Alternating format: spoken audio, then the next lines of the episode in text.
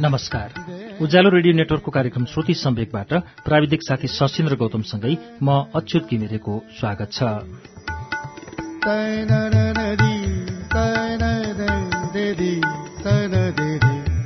श्रुति सम्वेकको शुक्रबारको श्रृङ्खलामा हामीले गएको साता हास्य व्यङ्ग्यकार भैरव अर्यालका निबन्धहरूको वाचन प्रस्तुत गर्यौं।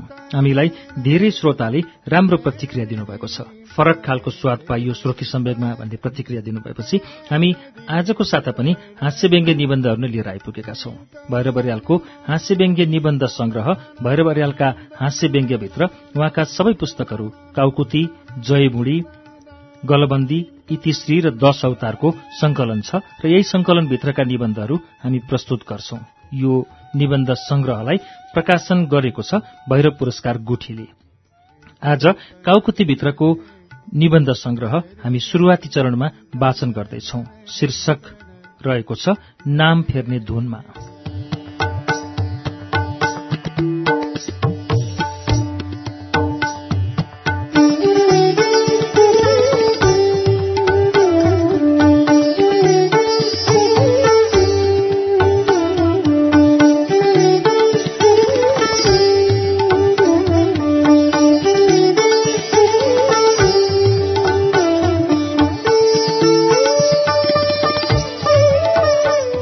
धनपति मागे भिख मेरा नाउँ ठिकका ठिक भने झै मलाई पनि एकपल्ट आफ्नो नामदेखि साह्रै जङ चलेर आयो।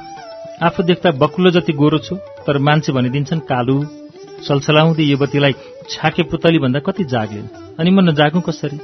अचेल कसैको नामको पुच्छर काटेर ठुटे गराएका छन्। कसैलाई भने भएको पुच्छरे नपुगी अर्को पुच्छर गाँसेर दुई पुच्छरे हुनु परेको छ। अरू कोही नाममा भए नभएको टुप्पी समेत गाँसेर ठूला बडाको झण्डा फहराउँछन्। कोही राख्ने नाउँलाई फार्ने गराउँछन्। कोही फार्नेलाई राख्ने। विष्णुका सहस्र नाम जस्तै एउटै मान्छेका सत्रवटा नाम पनि सुन्नु परेको छ।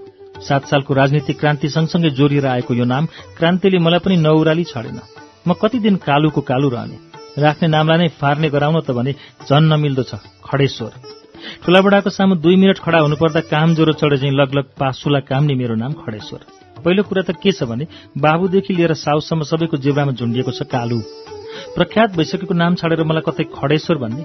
भनिहाले पनि नाम बिगारू कलामा सुप्रसिद्ध हाम्रा साथीभाइले खडेश्वरलाई छोट्याएर फकाउनु परे खडु होइन भने खडे भनिदिन्छन्।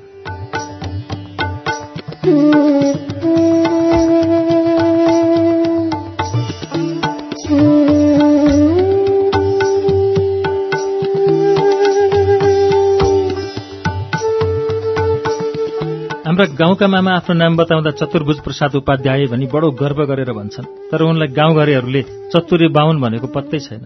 हाम्रो ठुलदाई मेरो नाउँ त काजी गजाधर बहादुर उप्रेती छेत्री भनेर गजक्क पर्छन्। बाहिर सुन्नियो भने उनलाई गजे खत्री सिवाय केही भन्दैनन्। सायद पैसा कमाउन या मान पाउन सकेको भए मेरो नाममा अलिक सुधार गरिदिन्थे होलान् कि? त्यसो भए पनि हद्दा भन्लान् खडु बाबु वा अझ छोटकरीमा खडु काजी। हुँदा हुँदा मेरो असली नाम खड्काजी हुन बेर छैन। अब भन्नुहोस् म झर्रो उप्रेती खत्रीलाई खड्काजी भनिदिए भने नाम त फरक पर्यो पर्यो। तर गोत्र पनि बदलिने भयो। अर्को कुरा मेरो राख्ने नाम पेट फार्यो सबाट उठेको हो कि मोटो खबाट उठेको हो त्यसमा पनि पुरित बाजेको र हाम्रो बाजेको मतभेदै छ। त्यसैले राख्ने नाम चल्तीमा ल्याउने त मेरो कुरै छैन।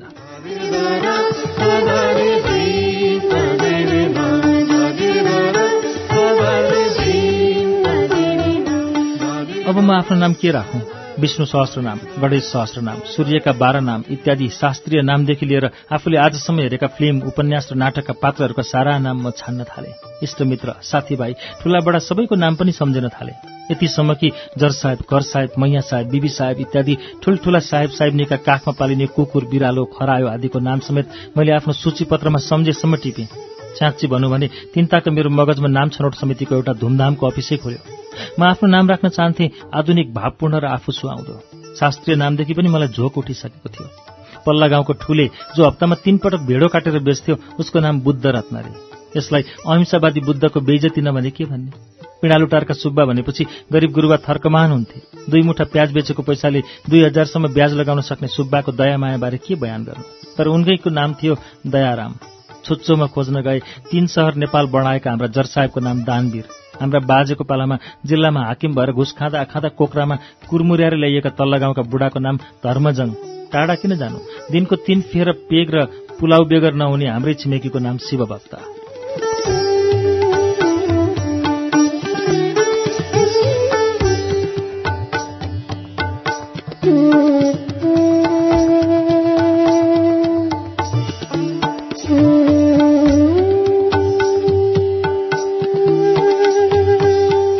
त्यसैले यस्ता स्वभाव नमिल्ने नाम राख्नुभन्दा बेनामी नै बसौँ जस्तो मलाई लाग्यो। मेरो श्रीमतीलाई पनि आफ्नो पतिदेवलाहरूले कालु भनेकोमा खेद लागिरहेकै थियो। त्यसैले उनी पनि मेरो नाउँ फेर आन्दोलनमा जिउ ज्यानले सहयोग दिइरहेथिन्। एक दिन बेलुकी सूचीपत्र पल्टाउँदै भनिन् उसो भए हजुरको नाम सुन्दर राख्ने। प्रस्ताव मलाई पनि रमाइलो लाग्यो। तर सलक्क सम्झे आफ्नो नाम त सुन्दर राखौँला। तर सुन्दरकी पत्नीलाई कसैले सुन्दर पत्नी या सुन्दरी भनिदिएको खण्डमा के अलिक बिजाउन्? तैपनि सुन्दर नाम सुन्दरै हो। आफ्नो अनुहार पनि त्यति असुन्दर कहाँ छ र? जेसीको होस् यही राख्नु पर्यो भन्ने सम्झँदै थिएँ हाम्रा नेत्रबहादुर काका टुप्लुक्क आइपुगे। दुइटै आँखा चिम्सा भएका हाम्रा काकालाई अक्षर हेर्नु पर्यो भने चस्माभन्दा माथि पनि हातले ओझेल पारेर हेर्नु पर्थ्यो। जुन गोरुको सिङ छैन उसको नाम तिखे भन्ने न्याय अनुसार उनको नाम नेत्रबहादुर रे भन्ने सुन्नासाथ हाम्री दुलै खिल्ला हाँसिन्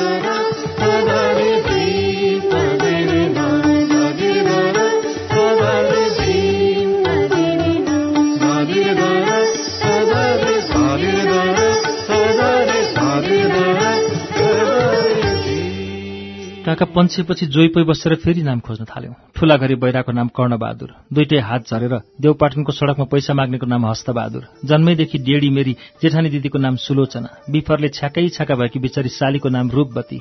फू गर्दा थानकोट काट्ला जस्तो मेरो भाइको नाम वीरबहादुर। देख्दै यमराजको दूत होला जस्तो दारे जिमदार बाजेको नाम कामदेव रे भएन के? अनि मलाई रूप बुझाउने नाम पनि मन परेन। अरू सबै थोक सुन्दर भएर के गर्नु? कोदाली पाते त जस्ता आफ्ना दाँतले पोल खुस्काइहाल्छन् भने म कसरी सुन्दर नाम राखौं? मेरी दुलै हरिराम पार्टीकी भूतपूर्व सदस्य भएकीले हो किन हो? फेरि अर्को नाम झिकेन। मथुरा कुमार राखे कसो होला? हुन त हो। ठाउँबाट पनि नाम राख्नु राम्रो हो। मैले आफ्नो अड्डाका हाकिम अयोध्यामान टाइपिस्ट जमुना आदिको नाम सम्झेँ तर यसबाट झन हाँसो उठ्यो। ठाउँबाटै नाम राख्ने हो भने नेपालीहरू आफ्नै स्वदेशी नाम किन राख्दैनन्? मबाट उठ्नेको नाम मथुरा प्रसादको सट्टा मनोहरा प्रसाद किन नराख्ने? चिनियामानको सट्टा चिसापानीमान किन नराख्ने? यस्तै जमुना देवी गंगा कुमारी दिल्ली रमण आदिको साटो जाजरकोटे देवी गण्डकी कुमारी र दिङला रमण राखे के पर्ला? यस्तो संकुचित विचार नल्याउँ भने हुन्छ ल कसैको काइरामान कसैको पेकिङ राज कसैको लन्डन कान्त कसैको पेरिस कुमार कसैको न्यूयोर्क प्रसाद राखौँ के भन्नु? देउतैको नाउँ लिउँ भने पनि नेपालमा पशुपतिनाथ भन्दा विश्वनाथ भन्ने नाउँको चल्ती भएको सम्झिँदा मैले आफूहरूको नक्कली संस्कारलाई पाँचपल्ट स्याबबासी दिएँ।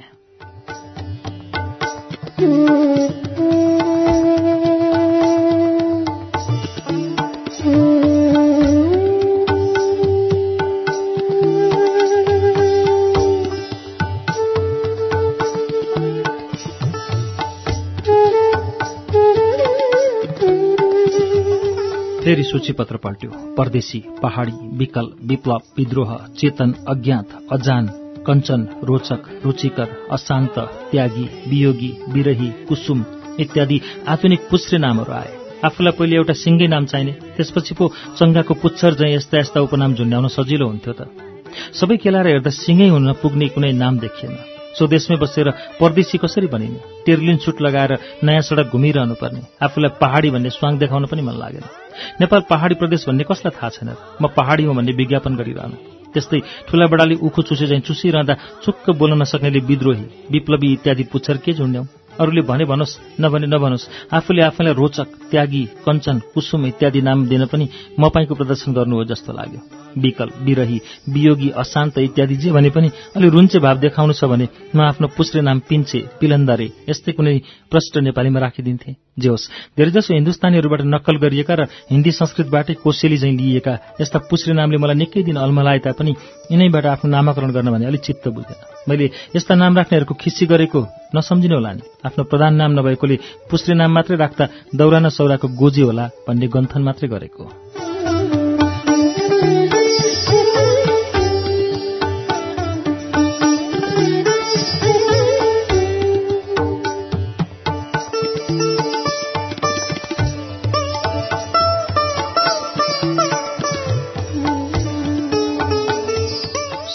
अर्को प्रस्ताव राखिन्। नाम जस्तोसुकै भए पनि इङ्ग्लिस कट गरिदियो त भलाद्मीको ठाउँमा भलाद्मी आधुनिकको ठाउँमा आधुनिक कसो? उपाय सजिलै हो। केएस काजी भनिदियो भने कालो सिंह काजी पनि खड्केश्वर काजी पनि दुवैतिर मिल्छ। राख्ने र फार्नेको इङ्ग्लिस कट ठ्याक्कै। अब भने समस्या समाधान भयो भने फुर्कदै थिएँ। दिल्ली रोडका बाबु साहबलाई झल्यास सम्झे। उनको नाम थियो टिभी सिंह। नाम सुन्दा कतिले उनलाई टिभी भएको हो कि भन्ने पनि शङ्का गर्थे। ताराबहादुरलाई इङ्ग्लिस कट गराउँदा त्यो आपत पर्यो। त्यसले उनलाई ताजु टीकाचन्द्र चाहिँ आफ्नो नाम कसैले इङ्ग्लिस कट पारेर मारिदेला कि भन्ने सधैँ थर्कमान रहन्थे। जे होस् मलाई यस्तो आपत्ति त केही थिएन। केएस काजी नाम जमेकै हो? तर के गर्नु र? नेपाल खस्रो जिब्रो बेलायती उच्चारण गर्नुपर्दा केएस काजीलाई बिगारेर केस काजी क्यास काजी क्यास काजी गर्दा गर्दै आफू मरेपछि छोरानातीले ग्यास काजी स्प्रियान्तम गरिदिन के बेर? फेरि कुल्ली सिंह र खन्ती साहुको इङ्ग्लिस कट पनि त केएस नै हुन्छ नि? त्यसरी इङ्ग्लिस कट नाम झन खतरनाक लाग्यो। एक महिनाको परिश्रममा मैले कुनै पनि नाम मन नपराएपछि मेरी श्रीमती पनि खुबै र भनिन् अब तपाईँलाई सुहाउने नाम त एउटै बाँकी छ लिडो। हुन पनि जस्तो नाम ल्याए पनि मन नपर्ने मलाई मेरी दुलैले के नाम राखिदेऊ त? मैले उनलाई स्याबासीको धाप दिँदै भने बल्ल ल्यायो आफू सुहाउने नाम। त्यहीँदेखि मेरो नाम रह्यो लिडे कालु।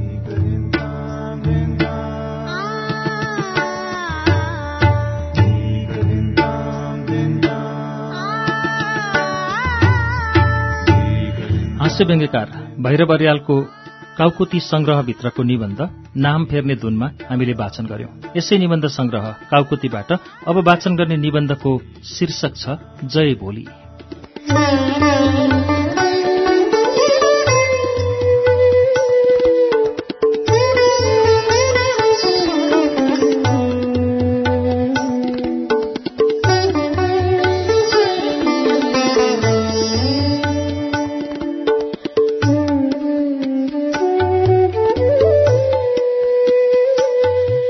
पर्सीको हिजो र हिजोको पर्सीलाई भोलि भन्दछन्। समयको अनन्त गतिमा यसरी भूत र भविष्य दुवैतिर उस्तै सन्धि नातो लाउने हुनाले आजभन्दा भोलि ज्यादै जनप्रिय छ। भोलानाथको झोली जस्तो भोलिको आशामा मानिस बाँच्छ केही गर्छ र भोलिको निम्ति केही साँचेर मात्र गर्न चाहन्छ। आज थाकेको मानिस अनेक थरी सपना तुन्दै भोलिको निम्ति उदाउँछ तर भोलिपल्ट बिउजदा उसको भोलि आज बनेको हुन्छ। फेरि ऊ अर्को भोलिको निम्ति दगुर्छ। मानिस जति जति दिनका पत्र पल्टाउँछ उति उति उसको भोलि सर्दै सर्दै पर जान्छ। र आखिर भोलिलाई नभेट्दै मानिस मर्छ। त्यसैले भोलि साँच्ची एउटा ईश्वर हो जसलाई मान्छे पछ्याउँदै जान्छ। ऊ चाहिँ पर पर तर्कँदै जान्छ। तर ऊ जतिसुकै पन्छे पनि मानिस भोलिको भक्त छ। उसको मुखमा राम राम झैँ सधैँ झुन्डिरहेको हुन्छ भोलि। त्यसैले आजको काम भोलिलाई थापी राख्नु हाम्रो संस्कृति हो। आफ्नो संस्कृतिलाई उल्लङ्घन गर्न कसले सक्छ?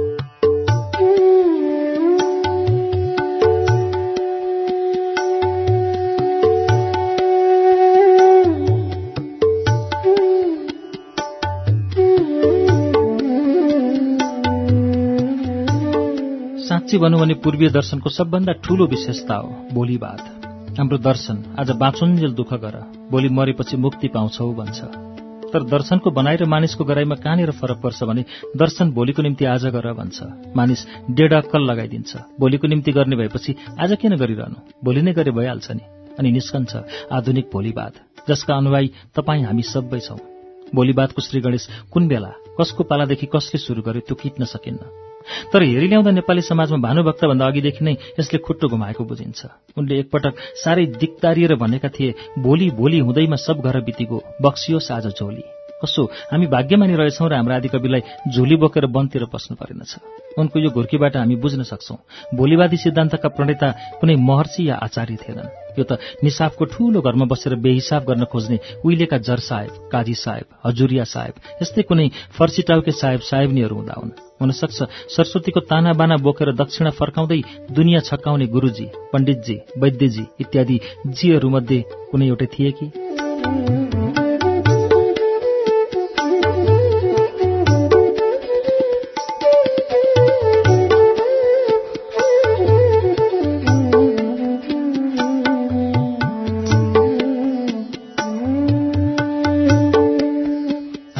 जीवा भन्नुहुन्थ्यो।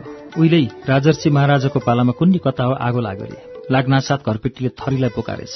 थरी ससुरालीमा श्राद्ध खान निस्किसकेकोले थरिनीले भनिछन् भोलि उहाँ आउने बित्तिकै म भनिदिउँला। भोलिपल्ट बिहान एक चिलिम तमाखु पनि राम्रो ननिखारिकन थरिनी पुलिस चौकीमा पुगेछन्। तर चौकीका हवलदार छुट्टी लिएर हिँडिसकेछन्। घरतिर सिपाहीले सोही बेहोरा बताई थरीलाई भोलि आउने आज्ञा दियो। भोलिपल्ट चौकीले खबर दियो र त्यसको भोलिपल्ट थानामा खबर पुग्यो। थानाले गोस्वारालाई गोस्वाराले हजुरीलाई खबर गर्दै गर्दा गर्दै श्री तीन महाराज कहाँ? तीन महिना तीन दिनपछि तात्तातो बिन्ती चढ्यो कि फलाना ठाउँमा आगो लाग्यो। तेह्रवटी नानीहरूसँग जिस्किरहेका श्री तीनज्यूले लौ भोलि सम्झाउनु भन्ने हुकुम दिए। भोलिपल्ट मुखारीको मौका पारी हजुरियाले डराइ डराइ बिन्ती बिसायो। सरकार फलाना ठाउँमा आगाले सिद्ध्याएछ काखीमा अत्तर छिट्न लगाउँदै श्री तीनबाट तात्तातो हुकुम बक्स्यो। लौ भोलि नै निभाउनु लगाइदिनु।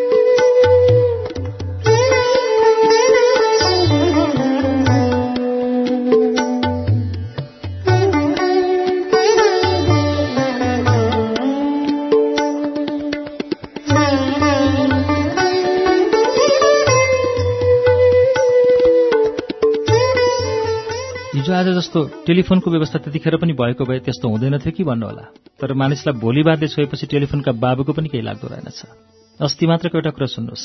मेरो एउटी नातेदार महिलाज्यूलाई प्रजा बढाउने व्यथाले अठ्याएछ तपाईँलाई थाहा होला नि अघि अघिका जस्ता हिँड्दा हिँड्दै ब्याउने दर आइमै कहाँ छन् रक्षण पाउने दुई महिना अघिदेखि बुढी छाम्दै डाको छोड्दै कन्न थाल्छन्।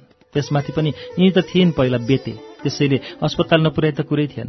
हत्तनपत्त छिमेकीको टेलिफोनमा गएर हलो हलो गरेको त कोहीबाट रिसिभरको तार मात्र तन्दाङ तुन्द्रुङ हल्लियो कतैबाट कोही बोलेन। फोन धनीले भने लाइन बिग्रेको तीन दिन भयो। भोलि भन्दा भन्दै बनिसकेको छैन। कृपया भोलि एकपटक पाल्नुहोस् न। लौ लौ भन्दै कुदे अस्पतालतिर। अस्पतालमा एउटी युवती नर्सले सबै बेली विस्तार सुनिन् र मधुर मुस्कानका साथ भनिन् आज सिट पनि खाली छैन। सुपरिन्टेन्डेन्ट साहब बाहिर जानुभएको छ। कृपया भोलि पाल्नुहोस् न। एम्बुलेन्स कारको ब्रेक पनि भोलि बनिसक्छ। हुन्न भनेर पो के गर्नु र? बला भोलिको तारिक दिए पनि छिमेकीको टेलिफोन मात्रै बनेको भए पनि हलो हलो भनेर कनिरहेको महिलाज्यूलाई कृपया भोलिसम्म पर्खाउनुहोस् है भन्दौ। तर त्यो पनि थिएन। लुत्रे कान लगाएर दुई तिन घण्टापछि उन कहाँ पुगे? तै बिचरीले अटोमेटिक मेथडबाटै काम सिद्धाइछन् र मात्र नत्र।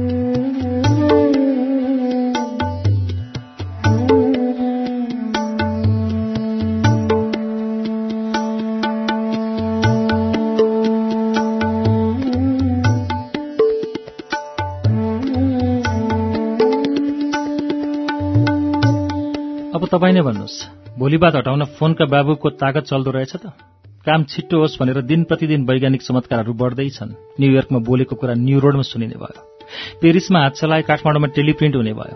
तर भोलि बादमा कुनै प्रभाव परेको देखिँदैन।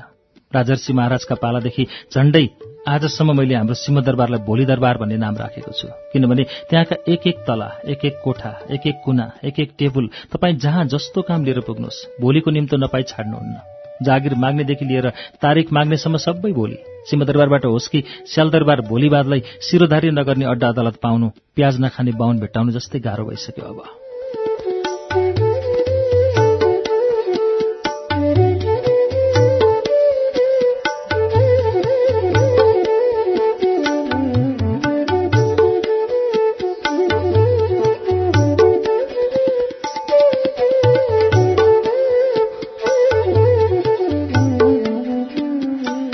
सरकारी क्षेत्रको मात्रै हो र। असरकारी क्षेत्रको पनि गति उयो भोलि दिउँला भनी पैँचो लगेको पैसाले पाँच सय भोलि बुत्लाइदिन्छ पसलेहरू आज नगद भोलि उधारो भनिरहन्। उधारो नदिए उनीहरूले सुखै पाउँदैनन्। ग्राहकलाई उधारो तिर्ने चाहिँ भोलि आउँदै आउँदैन।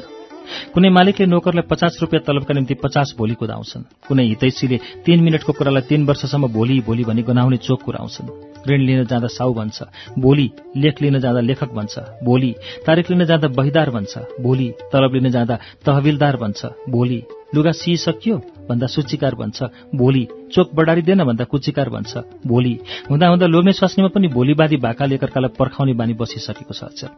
लोग्नेले टोपी धोइदेऊ न भन्यो भने स्वास्नी भोलि धोइदेऊला भन्दा भन्दै सात दिन बिताइदिन्छे। स्वास्नीले नुन खाँचै छ भनी भन्यो भने भोलि ल्याइदिउँला भन्दा भन्दै लोग्नेले पर्खाइदिन्छ छ सात दिन।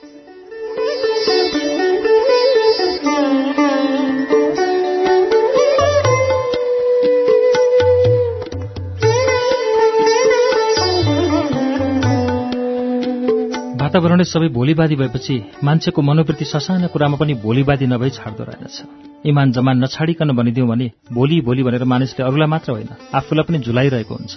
अर्को शब्दमा भोलिको गोचो लिएर मान्छेले समाजलाई मात्र होइन आफूलाई समेत निष्क्रियतातिर घचडिरहेको हुन्छ। पढ्नु थियो भोलि पढौँला। जानु थियो भोलि जाउँला। गर्नु थियो भोलि गरौँला। भन्दा भन्दै कहिलेका राति दिशा लाग्यो भने पनि निस्कनाको गाह्रोले भोलि गरौँला भने सुतिदिन्छन् कैयौँ ठिटाठिटीहरू भोलिवादको अपवाद के छ भने खानालाई चाहिँ मान्छे सकेसम्म भोलिको भाका राख्दैन। भोलि दुःख परे रात रहे अग्राह पलाउँछ भन्दै भयभरको आजै बुत्याउनु परे पनि उत्तम सन्छ उदाहरणको निम्ति एउटा छोटो कुरा सुनाइहाल्छु।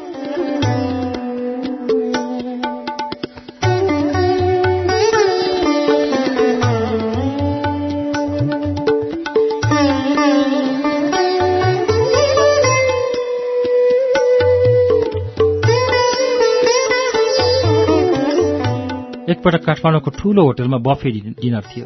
त्यहाँ कहिल्यै कतै नहिँड्ने एकजना जर्साय पनि आएका रहेछन्। उनले खाइपिएको देख्दा म छक्कै परे।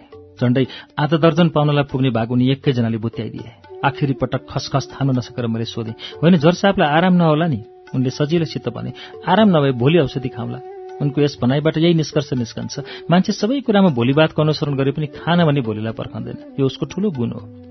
यसबाहेक अरू सबै क्रियाकलापहरू हाम्रा भोलिवादी छन्। भोलिवाद हाम्रो संस्कृति हो दर्शन हो राजनीति हो प्रशासन हो सामाजिक व्यवहार हो। तैपनि मेरो थोत्रो मगज यही शङ्कामा सधैँ जेलिरहन्छ हरेक काम कुरोमा भोलि भन्दा भन्दै भानुभक्तले भने चाहिँ पर्सि हामी सबैले झोली बोकेर बम भोलानाथकी जय भन्दै डाँडै डाँडा कुद्न त परोइन के बेर? आज गरे हुने कामलाई भोलि पर्खेपछि त्यही हिसाबले यसपालिका सारा काम आगौँला बन्छन् के बेर? यस दशकका काम अर्को दशकलाई थन्कन के बेर? अनि बीसौं शताब्दीका सम्पूर्ण जिम्मेदारी र कर्तव्यहरू एक्काइसौं शताब्दीका लागि डिपोजिट रहन के बेर?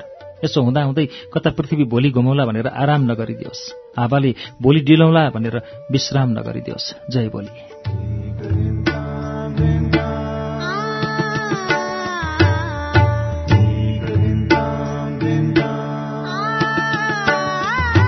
श्रुति सम्वेकमा अहिले तपाईँले सुन्नुभएको निबन्धको शीर्षक जय बोली। हामीले भैरवरियालको काउकुती निबन्ध संग्रहबाट यसलाई वाचन गरेका हौं। यसभन्दा पछि भैरवरियालकै जय बोडीबाट अर्को एउटा निबन्ध लिएर आउनेछौ। उज्यालो सुन्दै गर्नुहोला।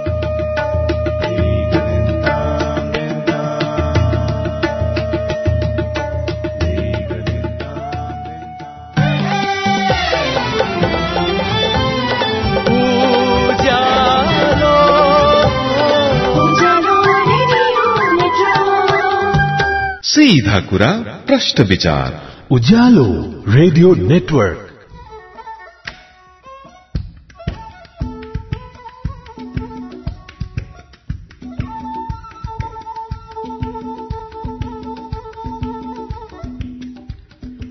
कार्यक्रम श्रुति सम्वेकमा तपाईँलाई फेरि स्वागत छ। श्रुति सम्वेक तपाईँ उज्यालो रेडियो नेटवर्क काठमाडौँमा नब्बे मेगाहरूसँगै देशभरिका विभिन्न रेडियो स्टेशनबाट एकैसाथ सुनिरहनु भएको छ। श्रुति सम्वेकमा हामी भैरवरियालका विभिन्न निबन्धहरू सुनिरहेका छौं। अब हामीले सुन्ने निबन्ध उहाँको निबन्ध संग्रह इतिश्रीबाट छ। यसको शीर्षक छ असनको डबली।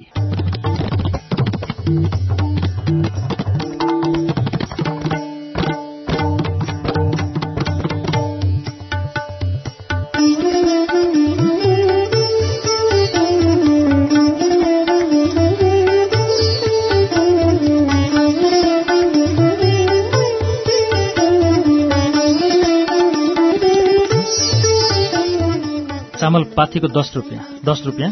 अब पनि भात खाएर साध्य भयो त। कृषि प्रधान देशमा अन्नको यो अनिकाल। अँ अन्नपूर्णाको दर्शन गर्न आएको भाकल थियो। अरूलाई भन्दा यिनै देवीको विश्वास लाग्छ। यी साक्षात देवी हुन्। देवी त देवी टुणाल देवीको मूर्ति पनि झण्डै चोरिएको रे कस्तो काल। हामी केही नचोरियोस् भनी देवता पुकार्छौं। देवता स्वयं चोरिन्छन् हेर न। हेरिसके मैले। त्यही बेलबटमवाली होइन। निकै नखरमाउली रहेछ।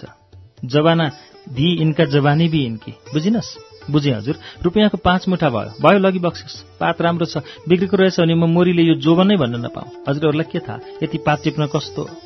मलाई सब थाहा छ। उसको सम्बन्ध अचेल कतातिर छ भन्ने। अघि अघि सिद्धाको दशा लाग्यो भने आजको सुधामा भोलि कुबेर हुन्छ भन्थे। अचेल सिद्ध मात्र हुन सके आजको बेकारको भोलि तीनवटा कार हुन्छ। सरकारी कारलाई साइड दिनुपर्छ भन्ने तँलाई थाहा छैन? दुई दिन टोयटा चलाउन पाएँ भन्दैमा टुप्पिएको छुसी तै फुच्चाको खुट्टो मात्र किचिएछ। ज्यान गएको भए। ज्यानको मूल्य मामुली भन्ने कि अमामुली। एकातिर गइसकेको ज्यानलाई मुटु फेरेर पनि जोगाइन्छ अर्कातिर बम वर्षाएर हजारौं ज्यानको एकै ज्यान पारिन्छ। परे आफ्नो उपकार नपरे परोपकार। भाग्योदय चिट्ठा किन्नुहोस्। भाग्योदय पहिला एक के एक लाख पच्चिस हजार।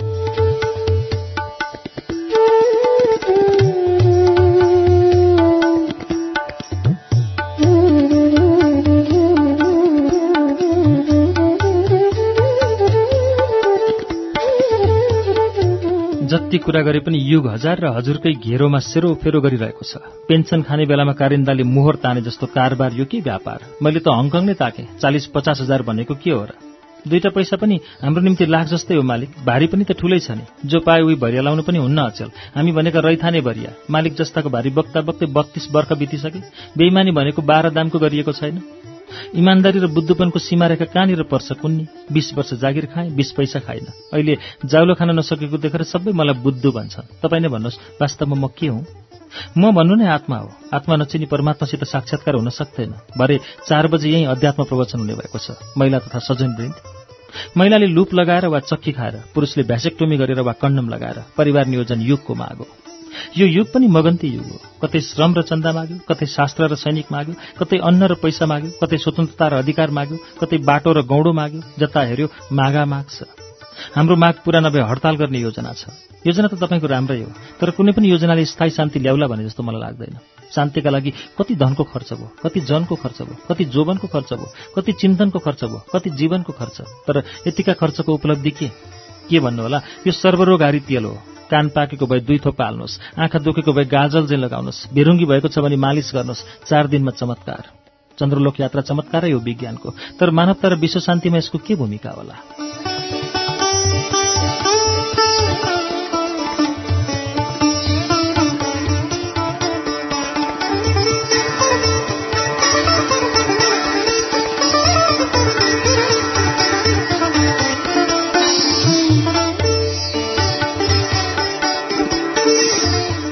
शान्ति सोच्तेको सरदाम किन्न आएको तपाईँ कता नि? आराम छ? अलि उता जाउँ। बाटो पेल्ने मेसिन आयो। यी मेसिनहरूले पनि आजकल दमकल दमकल। कहाँ दमकल हुन्थ्यो? घन्टीवाल गाई सागको मुठै लिएर दौडेछ। ऊ साँडे पनि। कति आत्तिएर दौडादौड गरेका यी मान्छेहरू। मानव यहाँ एउटा युद्ध नै आउँदैछ। हेर हेर। ऊ उक्ल्यो। कस्तो छिल्लिएको साँडे यहाँ यस्तै भिड हुन्छ पर्यटक। यो काठमाडौँ सहरको मुटु हो असनको डबली। ऊ त्यो झ्यालको कला हेर्नुहोस् त। कस्तो लाग्यो। मलाई त यो पाउडर राम्रो लागेन। बास्न पनि कस्तो गल्ली गल्ली गराउने इच्छा दुई स्टिक लिपस्टिक दिनुहोस् त गुलाबी होइन फुस्रो चाहिँ। यी फुस्रा हिप्पीहरू आनन्द खोज्न आएका रे। गाँजा र रक्सीमा लट्ठिएर पाइने आनन्द पनि कुनै आनन्द हो। पक्नुहोस् न आनन्दजी म पनि हिँडिहालेँ। रानी पोखरीतिरबाट जाने होइन त। डुब्या रे रानी पोखरीमै आम फालेछ। कसले फालेछ यो अल्बम हेर्नुहोस् कस्ता कस्ता तस्विर रहेछन्। ठिटीको हो कि ठिटाको? पैसा पनि छ कि? एक बरफको दस दस पैसा एक बरफको दस दस। के यो डबलीमा ट्वाल्ल परेर उभिरहेको ए मिस्टर।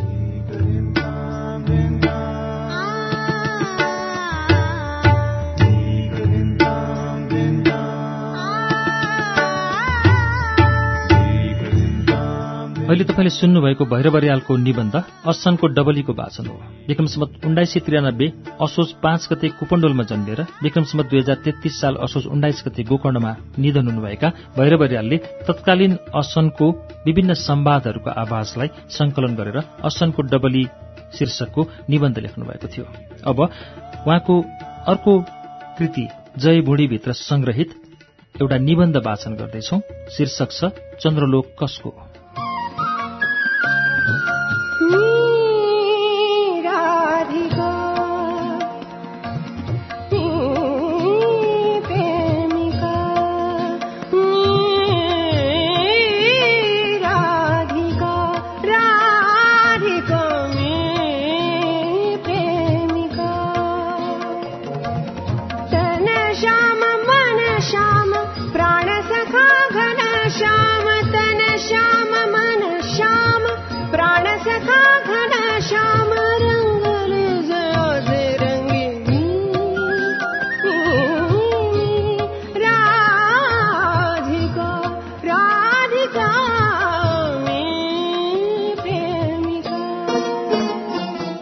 उहिलेका कुरा खुइलिहाले कोही सुन्दैन। अहिलेका कुरा सबैलाई थाहा छ सुनाउनै पर्दैन। त्यसैले म कुरा जित्दैछु एक्काइसौँ शताब्दीको उत्तरार्धतिरको जुन बेला चन्द्रलोकको जग्गा वितरण गर्ने बारे संयुक्त मुलुक संघमा दिनहुँ बहस हुन्थ्यो। आकाशमा चिल घुमे चाहिँ घुमिरहने टेलिस्टार घर घरमा चलचित्र चाहिँ झलमलाइरहने टेलिभिजन इत्यादिले गर्दा कहाँ के भइरहेछ कसले के भने इत्यादि थाहा पाउन कति गाह्रो थिएन। भोजपुरको खबर कान्तिपुरमा आइपुग्न महिना दिन लाग्ने वर्तमान अवस्थाका हामीलाई यो कुरा सुन्दा अचम्म लाग्छ। तर त्यतिखेर हावामा जेटको स्टेशन बनाउने र हावैद्वारा पेटको भोक मार्ने व्यवस्था हुन हुन आँटिसकेको थियो। यो के हावा बिग्रेको कुरा गर्यो भने तपाईँहरू अकमकिनु होला तर वास्तवमा यो हो इतिहासमा नयाँ प्रयोग। इस्वी सन् उन्नाइस सय अठाइसको डिसेम्बर महिना थियो। तारिक चाहिँ मैले बिर्सेँ। चन्द्रलोकको जग्गा आबाद गर्न जाने भनी धेरैजसो मुलुकका बलिया बाङ्गा नेताहरू जेनेभामा जम्मा भएका थिए। संयुक्त मुलुक संघको सूचना थियो। त्यहीँबाट अन्तर्ग्रहयामी जेटद्वारा सबैले चन्द्रलोक जानुपर्छ अनि मुनल्यान्ड डिभिजन कमिसन अर्थात् चन्द्रलोक विभाजन आयोगले तयार पारेको नाप नक्सा बमोजिम आफ्नो भागमा आफ्नो झण्डा गाड्नुपर्छ।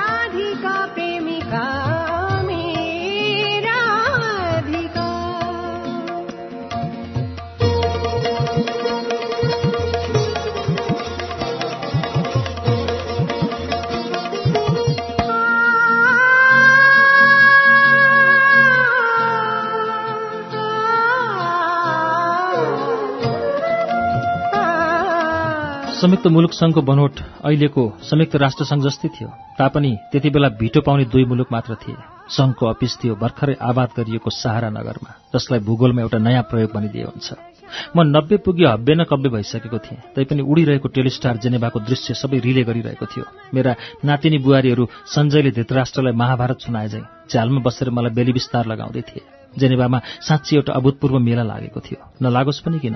हजारौं पटक यही शहरमा हजार थरी सम्मेलन भए। शहरभरिका घर थर्किए भुइँ र भित्ता चर्किए र निरस्तीकरण हुन सकेको थियो न विश्व शान्ति। त्यसैले चन्द्रलोकको यात्रा यहीँबाट सुरु हुनुलाई जेनेभाले आफ्नो ठूलो गौरव र सफलता सम्झेको थियो।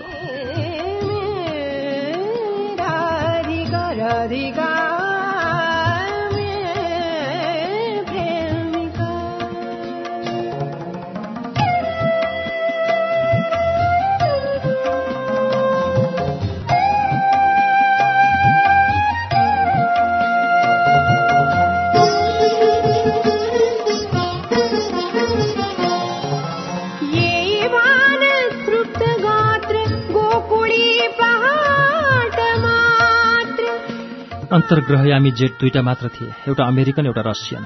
हुन त त्यसबेला सबैभन्दा जोदाहा र जुदाहा मुलुक थिए लन्डन र पेकिङ। तैपनि विज्ञानका कुरामा रुस र अमेरिकाको नाम ज्वाजलले छँदै थियो। अहिलेका केनेडी र खुस्चेप झैं त्यति बेला लोएन्स र च्याङ्बो नै त्यस्ता व्यक्तित्व थिए जसको एक झोकमा पृथ्वीको दैनिक गति बटारिन सक्थ्यो। अन्तर्राष्ट्रिय एकता भन्दा भन्दै अंग्रेजको राज्य फेरि कहिल्यै घाम अस्ताउने स्थितिमा पुगिसकेको थियो। उता पेकिङ भनिरहेको थियो परापूर्वकालमा चीनका राजा चुयान दर लोत्सेले राज्य गरेकाले मुनल्यान्डको नाम चन्द्रलोक रहेको हो। त्यसकारण चन्द्रलोकको प्रभुसत्ता चिनिया सन्तानकै हातमा रहनुपर्छ। चन्द्रलोकको प्रशासनका लागि लासाको एउटा ग्याङमा खडा भइसकेको थियो गभर्नमेन्ट अफ मुनल्यान्ड क्विनल्यान्ड रिपब्लिक। प्रभुसत्ता आफूले लिए तापनि चन्द्रलोकको जग्गा वितरण गर्न ऊ मन्जुर थियो। चीन भनेर तपाईँहरू हाम्रो अहिलेको शान्तिप्रिय छिमेकी राष्ट्रलाई बुझ्नुहोला नि। उस बेलाका पेकिङेहरू अर्कै किसिमका थिए। बुझ्नु भएन के? बुझी बुझ्नुहोस् नबुझी नबुझ्नुहोस्। यो थियो अन्तर्राष्ट्रिय राजनीतिमा नयाँ प्रयोग।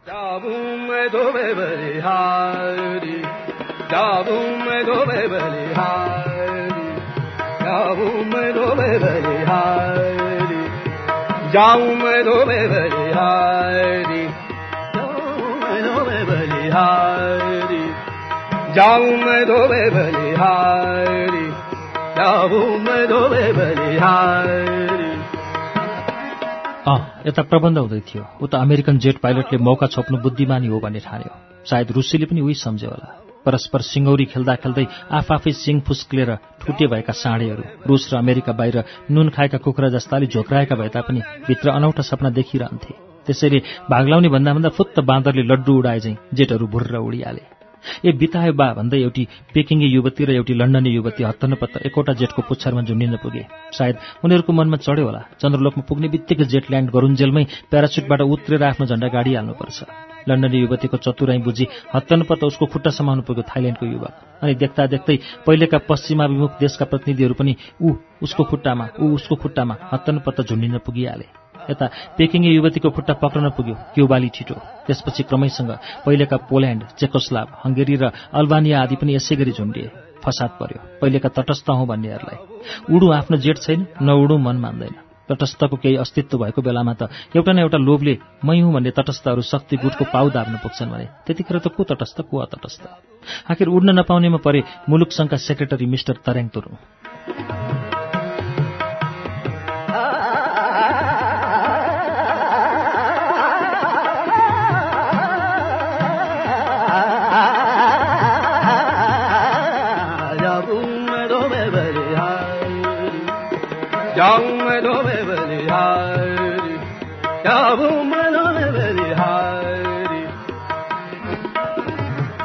कोठामा पल्टिरहेको थिएँ। मेरी कान्छी नातिनी बुहारी फलानो यो फलानो ऊ भन्दै टेलिस्टार र टेलिभिजनको प्लेटमा मलाई चिनाइरहेकी थिए। टेर्लिनको हाफ प्यान्ट र नाइलनको फ्रक लगाएकी मेरी नातिनी बुहारी गाला चाउरिएर पनि छाला टिमिक्क परेकी देखिन्थे।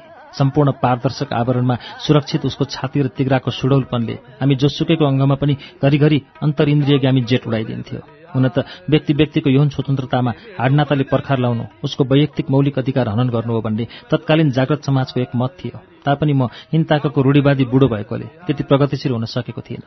यी सबै भएपछि चन्द्रलोकमा कसको चाहिँ प्रमुख सत्ता कायम होला त? मैले नातिनी बुहारीसित सोधेँ। म अलि कान नसुन्ने भएकोले माउथ स्पिकरद्वारा उसले विश्लेषण गरी मेरो विचारमा महायुद्धपछिको जर्मनी जस्तै तानातान र खोसाखोस त होला नि। उसको कुरा मलाई पनि ठिक लाग्यो र प्वाक्क भनिहाले अब तेस्रो महायुद्धको कारण र क्षेत्र चन्द्रलोक त हुन आउने होइन। तै अहिलेसम्म सत्रवटा युद्ध भइसके पनि महायुद्ध त हुन सकेको छैन। कुरा गर्दा गर्दै लामा लामा पुच्छर घाँसेका चङ्गा चाहिँ आकाशिरहेका जेटहरू बादल पारी पुग्न लागिसकेछन्। दुवैतिरबाट चर्का चर्की नारा लागेका थिए। एउटा लाम भन्थ्यो चन्द्रलोक कसको? साम्यवादीको। अर्को लाम भन्थ्यो चन्द्रलोक कसको? समाजवादीको। एउटै लाममा पनि कोही जनवादीका भन्थे त कोही गणवादीको कोही सुधारवादीको भन्थे त कोही उदारवादीको अहिलेका सम्पूर्ण नाराहरू मानौ पुनः जागृत भइरहेका थिए चन्द्रलोकका यात्रीहरूमा। यता विश्व मुलुक संघका सेक्रेटरी मिस्टर तरेङ तुरुङ डिस्ट्रिक्ट काउन्सिलको बैठकमा भन्दै थिए चन्द्रलोकको संरक्षण मुलुक संघ अन्तर्गत हुनुपर्छ। अफिसका मेज टेबलहरू मात्र मौन रहेर उनको भनाइमा सम्मति जनाउँथे। अरू भन्थे काग कराउँदै गर्छ पिना सुक्दै गर्छ। जाऊं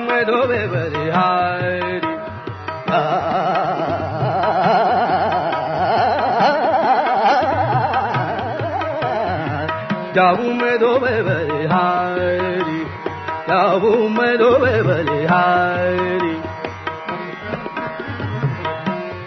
हेर्दै र सुन्दै थियौं घुमिरहेको टेलिस्टारको मद्दतले आफ्नै कोठाको टेलिभिजन र रेडियोमा। उसले उसको खुट्टा उसले उसको खुट्टामा बलैसँग समातेर तन्द्रङ्ग झुन्डिँदै आकाशिरहेका ताँतीमा जोस र उत्तेजना बढ्दै गइरहेको थियो।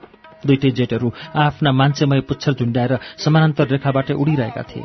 सम्मुख सम्मुख परेकाले सबभन्दा माथिको पेकिङ युवतीले कानै खाने गरी कराई। चन्द्रलोक कसको पेकिङको उसको यो फुर्ती देखेर लन्डन युवतीको तालुदेखि पैतालासम्म तातेर आयो। यी यत्रो हो चाइनाको। भनी हत्तनपत्त लोप्प खुवाउन हात जिक्ती भएकी पेटमा झुन्डिएको लाम खन्द्राम खुन्द्रुम भयो। यसरी आफ्नो प्रतिस्पर्धी लाम खन्द्राम खुन्द्रुम भएको देखेर पल्लो जेटमा झुन्डिने पेकिङ युवती लगायत सबैलाई खितितिति हाँसो उठ्यो। हर्षको आवेशमा हा गर्दै हात छटाउन खोजेको उनीहरू पनि चर्ल्याम चुर्लु। पुच्छरमा झुन्डिएका गरौँ गरौँ तानहरू एक्कासी झ्वाट्ट छुटिँदा जेटहरू हुत्त हुत्तिए। एकअर्कामा ड्याङ्ग बजारिन पुगे। त्यसै बेला झिमिक्क के हो झिल्केको थियो टेलिस्टार बत्ती झ्याप पनि भयो अनि के भयो म भन्न सक्दिनँ। दिमागमा भने अझै त्यो झल्का आउँदैछ। चन्द्रलोक कसको रसियाको चन्द्रलोक कसको अमेरिकाको? यो पनि मेरो स्मरण शक्तिको नयाँ प्रयोग होइन त?